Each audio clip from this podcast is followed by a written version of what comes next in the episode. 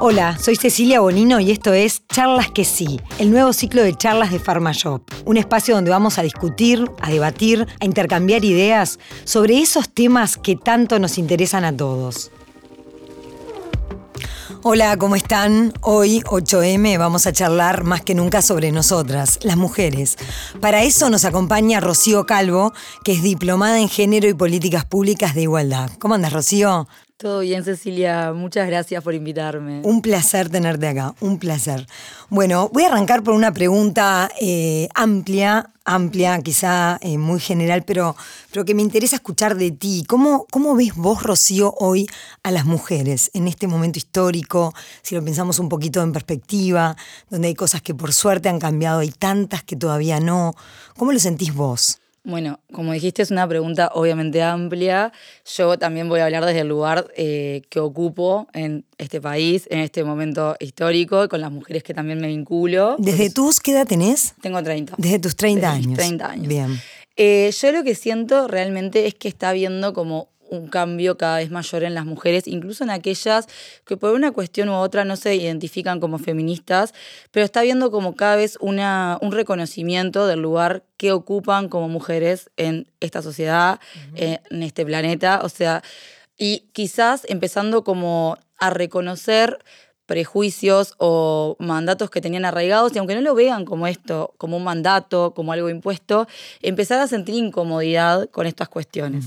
O sea que empezar a notar eso que no, que no quiero más. Eso que no. Incluso esto que te mencionaba, mujeres que de repente nunca se identificaron como feministas, pero que antes capaz tenían esta cuestión como de esta competencia con otras mujeres, o esto de decir, eh, bueno, pero siempre que hay mujeres hay lío, que es algo que pasa mucho, y empezar a darse cuenta que necesitan ocupar espacios con otras mujeres o que entre mujeres se sienten más cómodas o más escuchadas, aunque eso no esté atravesado por la palabra feminismo, empieza a haber como un reconocimiento. O quizá también empezar a compartir algunas vivencias o cosas difíciles eh, que antes quizá ese tipo de mujeres callaban, o en fin, era algo que se llevaban en soledad para su casa. Exacto, todo el tema de los abusos o de la violencia, que antes era algo que las mujeres vivíamos muy como en solitario. O sea, y normalizado, se puede decir. Y normalizado, o sea, como bueno, está eh, normalizado en el sentido de lo apago, esto no se habla, esto del silencio normalizado, porque en realidad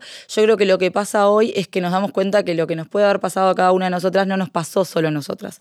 Y eso es lo que nos permite ir y hablar con otras compañeras. Y yo creo que es, es como lo primero que están empezando a identificar otras mujeres, que no son las únicas. Y te diría incluso mujeres eh, no tan jóvenes. Me pasa a veces lo veo con mi abuela, o sea, verla hablando de cosas que de repente sé que en otro momento no lo hubiese hecho.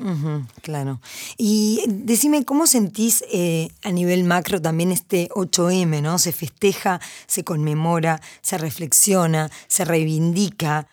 Eh, yo creo que es importante como eliminar el feliz día de, de esa costumbre del 8M de decir feliz día o pasa mucho los trabajos de regalar bombones o en cualquier local te regalan una flor. Muchas veces es, claro, ya visto como una, una actitud totalmente en contra, lejos de ser halagadora. Porque realmente creo que tenemos como que, además de que es un día que se conmemora porque históricamente, o sea, fue como la primera vez que se nombró el 8M fue porque era el Día Internacional de la Mujer Trabajadora, o sea, ese fue su primer título, digamos. También es una realidad que se terminó convirtiendo, que se terminó capitalizando un poco, ¿no? Sacamos promociones 2 por 1 de empanadas porque es el 8M, pero la realidad es que hay atrás del 8M. La realidad es que estamos reivindicando derechos, estamos evidenciando violencias, estamos mostrando que el mundo no es eh, justo con nosotras, que tenemos desigualdades que aún son notorias y que realmente no hay nada que celebrar. Porque, por ejemplo, acá en Uruguay, creo que fue el 8M pasado, nos despertamos con la noticia de un nuevo feminicidio. Entonces, como que festejar parece algo muy lejano. Entonces, lo importante es primero generar un, un, clima de apoyo a esta lucha de las mujeres, ya sea, bueno, hay mujeres que se adhieren al paro de mujeres, o sea, en los ambientes laborales generando un ambiente propicio para que no se vean complicadas con esto. O las mujeres, por ejemplo, que tienen cuidados a cargo, que puedan sentir desde los varones de su entorno, bueno, hoy no tenés por qué seguir haciéndote cargo de los cuidados, porque de hecho nunca deberíamos tener este peso, pero hoy más que nunca, o sea, poder contemplar que ahora que salgas a la calle. O sea, el apoyo debería ser desde ahí apoyar nuestra lucha y lejos de decirnos feliz día o de ridiculizarnos. Eh, seguramente has escuchado muchas mujeres que dicen yo no me siento identificada, eh, por ejemplo no, no voy a la marcha o no adhiero a este tipo de movimientos porque no me siento identificada. Otras voces dicen si no se grita un poco no se genera nada distinto, no se puede justamente este, conquistar espacios o, romper con prácticas que no están buenas. Supongo que vos también has escuchado este tipo de, de voces que a veces van de un lado para el otro dentro de lo que estás diciendo. Sí, no, claro. Yo creo que es real, que si no se hace un poco de ruido, las cosas no cambian. Esto es, eh, lo podemos observar en cualquier proceso histórico de independencia, de revolución, o sea, siempre hay un poco de ruido, no solo en la historia de la lucha de las mujeres, pero sobre todo también me gusta hacer hincapié en, entender que muchas mujeres eh, no, no, se acercan o no se ven representadas porque también hay muchos prejuicios. O sea, hay muchos prejuicios hacia las mujeres cuando hacen ruido y cuando luchan y cuando levantan la voz, porque también en cuanto a lo que se espera de nosotras como género, siempre se nos pretende sumisas, calladas, conciliadoras. Esto de eh, hacer la revolución, de levantar la voz, de quejarnos, siempre ha sido como más propio del terreno de los varones en, cuanto a la historia, ¿no? Si lo miramos para atrás. Está mal visto y enseguida es la loca, la empoderada, la, Exacto, la intensa. diciéndolo como algo negativo. Exacto. Intensa. Exacto. Y creo que muchas mujeres lo, también quedan en ese prejuicio y también tienen miedo de ser juzgadas de ese lugar. Pero yo igual quiero aclarar que como que es importante, todo, o sea, siempre la lucha feminista va a estar conformada por distintas acciones o por distintas formas de manifestarse. Y así como hay mujeres que de repente no salen a la calle, que lo, ideal sería que la mayoría podamos salir a la calle, porque es verdad que hay que hacer ruido, hay mujeres que salen a la calle, hay otras mujeres que de repente están sentadas eh, negociando una ley, hay otras mujeres que están en la academia estudiando cuestiones que realmente nos atañen. Entonces, como no eh, minimizar lo que hacemos, ser más eh, nobles con nosotras mismas también y darnos cuenta que todas tenemos nuestros procesos y nuestras formas.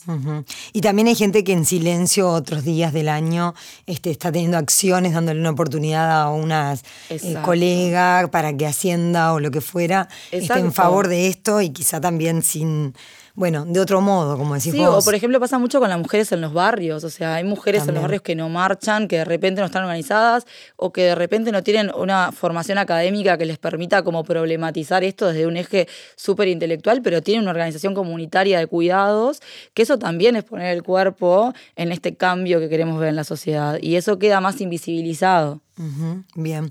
Y mm, a propósito de esto, eh, ¿cómo ves el feminismo como movimiento? Hay muchos tipos de feminismo, ¿cómo los dividirías? ¿O hay uno solo? Yo creo que feminismo, eh, hablamos en sentido global, en esto de, bueno, reconocer que hay una opresión, que nos eh, cae encima por esta idea de feminidad, por ser mujeres, y que obviamente estamos en una situación de desigualdad en relación a los hombres.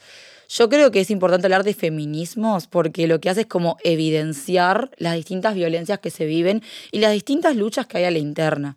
Lo que es es, aplicarle algo que se llama mirada interseccional. Es darnos cuenta que, por ejemplo, la realidad mía como mujer eh, blanca, universitaria, de clase media, eh, cisgénero, o sea, y eh, es totalmente diferente quizás a la de una mujer que no terminó la educación media, eh, que es una mujer negra, que vive en un lugar de contextos. Somos mujeres, compartimos esa opresión, pero nuestras realidades son distintas.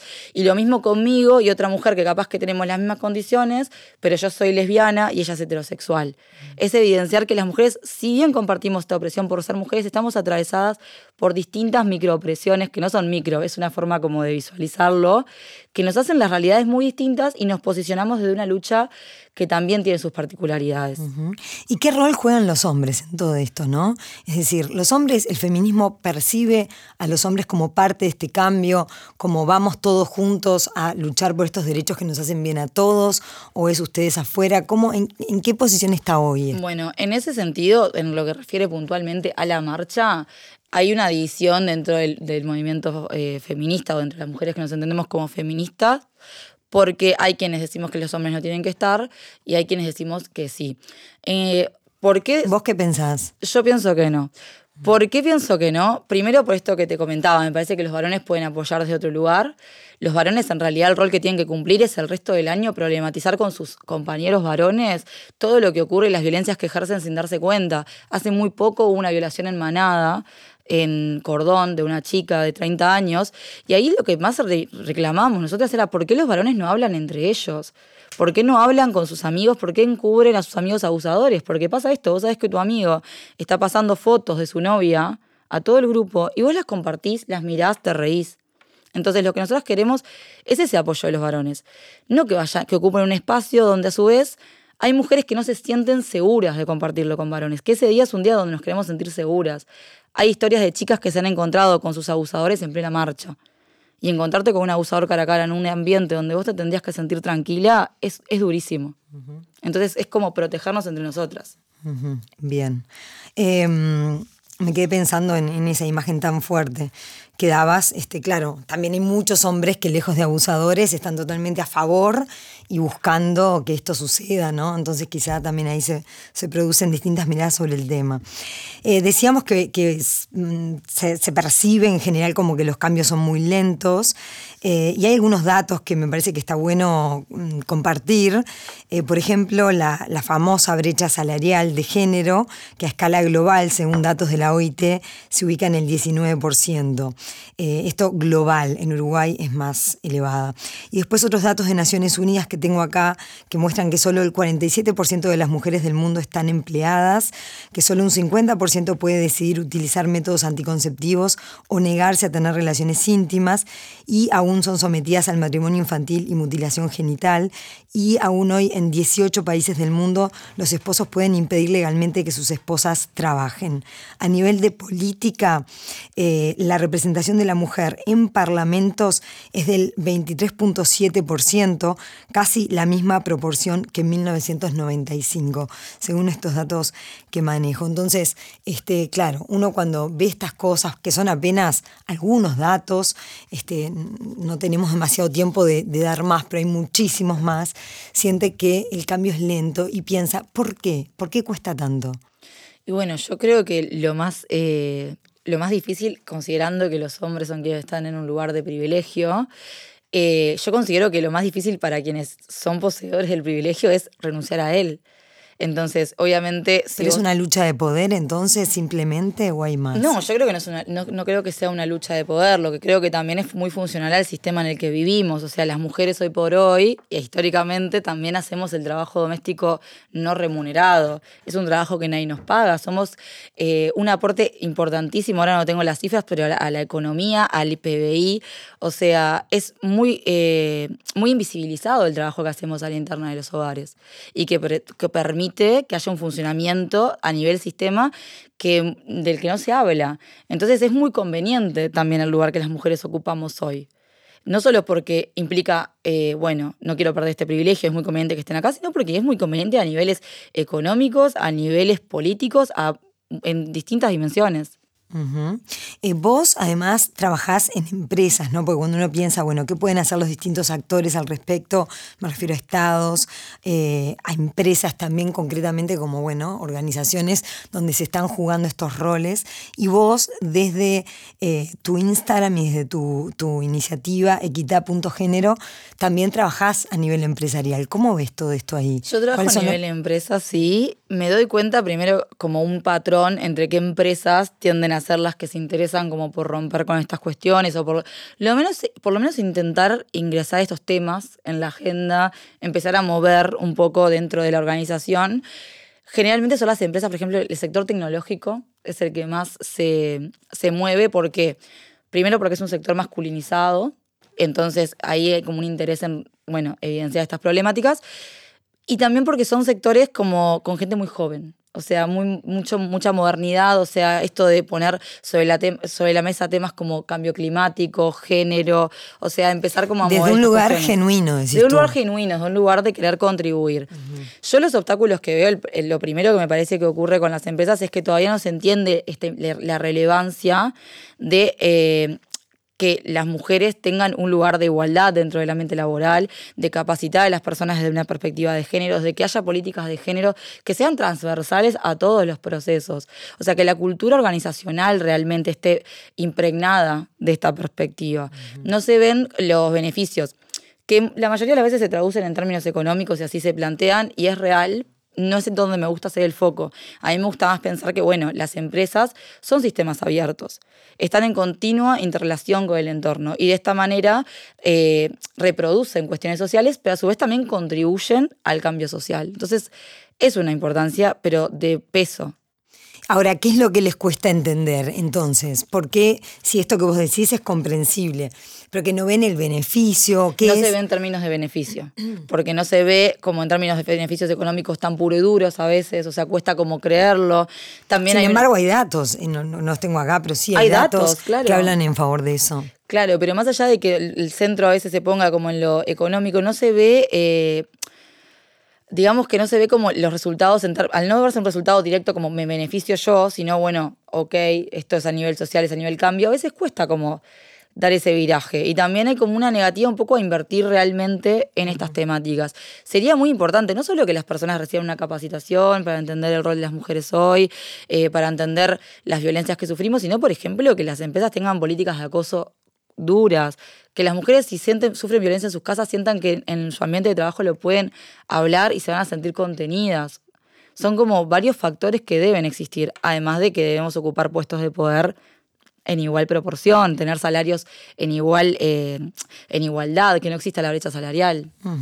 ¿Sentís entonces que todavía hay muchas empresas que por ahí en estas fechas organizan una charla, hacen alguna movida, pero que no hay una cuestión eh, profunda y, y- y que, que dé lugar a que germinen nuevas prácticas? Exacto, Me, yo me que- parece entender de lo que estás diciendo. Sí, yo creo que algunas son muy genuinas. De hecho, se contactan a veces conmigo para el 8M, para el 8M y ya, eh, nada, determinan una agenda de charlas para el año y me comentan un poco las políticas que están generando, me comentan un poco los objetivos que tienen dentro del año.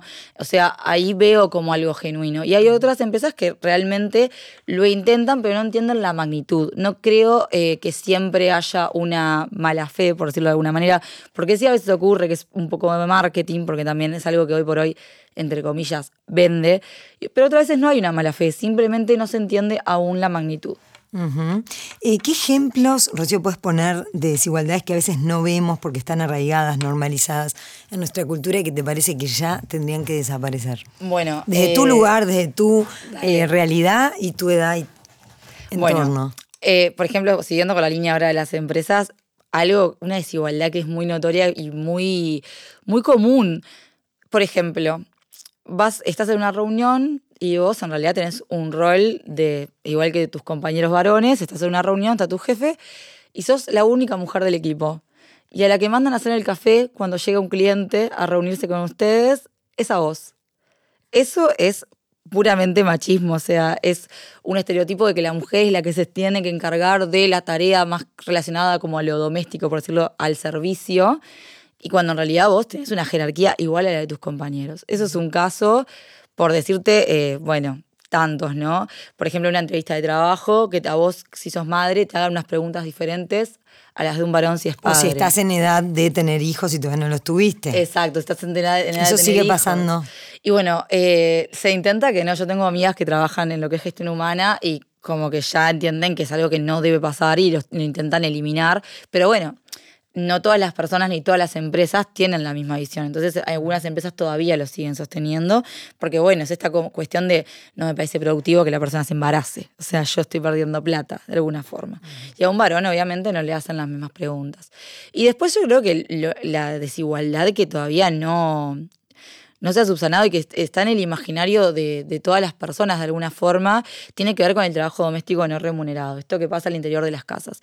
Pensemos, por ejemplo, cuando vemos a un padre con su hijo o su hija llevándola al jardín y con el coche, con- imagínate una situación cochecito, bolso, y es como que lo primero que nos nace es pensar como, ay, qué buen padre, qué, qué padrazo. Pero cuando vemos una madre haciéndolo, no nos sale decir qué madraza, es como casi natural, es como naturalizado que es su labor. Y lo tenemos muy incorporado. O el yo chip. ayudo. Claro, Claro. el yo ayudo. Claro. No, no, no ayuda. O sea, usted no ayuda, usted también come estos platos. O sea, tiene que lavarlos y tiene que limpiar la casa. Las tareas domésticas deberían ser un reparto 50-50. Y cuando hablamos de 50-50 no es que 50-50 exacto. O sea, sino no estar en una guerra midiendo milímetro a milímetro. no, significa, por ejemplo, bueno, si vos hoy estás trabajando cuatro horas por más que seas varón y yo estoy trabajando ocho, ponete más tareas al hombro. Eso es un 50-50, es complementarnos. Si mañana la situación cambia, veremos cómo nos reajustamos, ¿no? Es tipo, yo uso este vaso, vos este, cada uno se lava su vaso. Me hiciste pensar también en todo lo que es el machismo arraigadísimo en mujeres, que también lo hay mucho en estas latitudes, y bueno, cómo se estará moviendo también, no sé si eso se cuantifica o no, este, pero bueno, también de a poco, es un poco lo que hablabas al principio, supongo que, que se va modificando en estos... Es entendible en que estas nosotros también prácticas. tengamos este chip, ¿no? Porque nosotras fuimos criadas con estos mismos mandatos, con estos mismos parámetros y también observando esto en nuestras casas. Entonces, nosotras, si no hacemos una, una deconstrucción de esto, es obvio que lo vamos a reproducir. Y eso pasa en todas las esferas de la vida, porque vinimos con esos valores que nos enseñaron. O sea, no, como que no es tanto juzgable, sino que es comprensible y obviamente estaría bueno generar un cambio al respecto. Perfecto. Bueno, Rocío, evidentemente este tema da para un ciclo entero, no para una charla este, única, pero bueno, hoy nos toca esto, desde acá aportar y pensar juntas eh, todo lo que, lo que podamos. Te agradezco, Pila, que hayas estado acá y que nos hayas ayudado justamente a pensar mejor. Muchas gracias a vos, Cecilia. Si te gustó, dale clic en seguir para no perderte las próximas charlas que sí.